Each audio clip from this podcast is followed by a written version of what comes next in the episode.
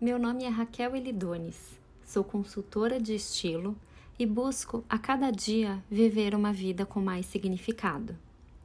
Quis criar esse podcast para promover através de cada um dos episódios um olhar que foque na leveza do essencial. E esse olhar vai além do vestir. Ele pode se expandir para toda e qualquer área de sua vida. Basta você permitir.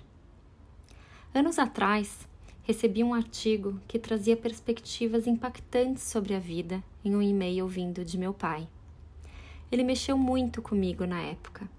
Salvei ele em meus favoritos e de tempos em tempos retorno nele como uma forma de me lembrar do que é essencial em nossa existência.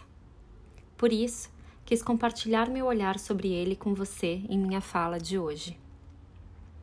Meu objetivo, através desse episódio, é acender uma centelha de motivação para que você possa fazer melhor uso do seu tempo e, consequentemente, de sua existência.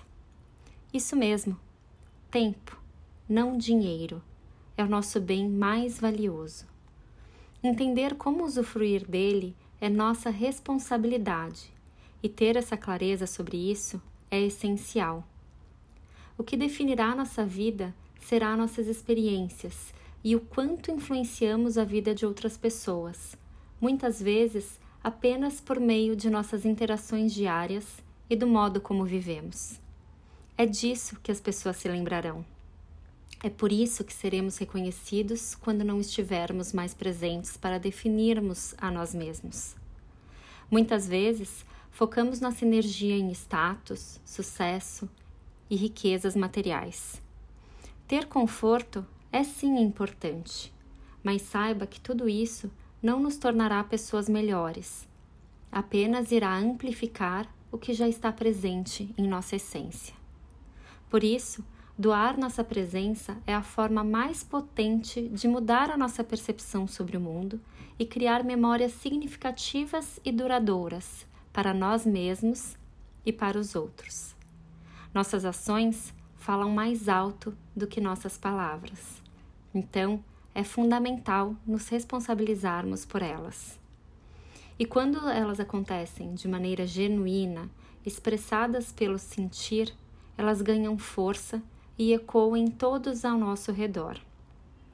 Estudos comprovam que o cérebro do coração tem muito mais força em nossas ações do que o nosso cérebro mental. Te recomendo pesquisar artigos do HeartMath Institute. Reconheça e acolha seus sentimentos. Expresse-os. O agora é o único momento que importa. Não podemos controlar o passado ou prever o futuro. Tentar fazer isso apenas nos afasta da única coisa que podemos de fato controlar: o presente. E quer momento mais oportuno para ser feliz do que agora? Perceba que existe uma diferença entre pensamentos de felicidade e sentimentos de felicidade. Ao respeitar nossos valores, nossos princípios e nossa autonomia, sem nos entregarmos apenas a prazeres temporários e passageiros, nos permitimos experimentar satisfações mais consistentes que nos libertam dos impulsos do ego. Investir em nós mesmos não é egoísmo, é a coisa mais valiosa que podemos fazer. Mas isso não quer dizer, de maneira alguma, que seremos perfeitos.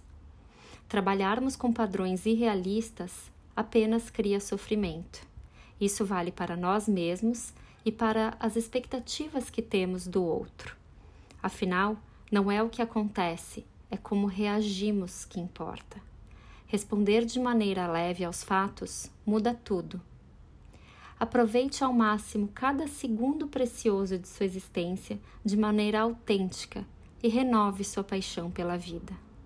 O verdadeiro esforço, em qualquer situação, é simplesmente nos tornarmos conscientes do que já é verdade. Espero que essas reflexões ecoem em seu coração como ecoaram no meu. Beijos e até o próximo episódio.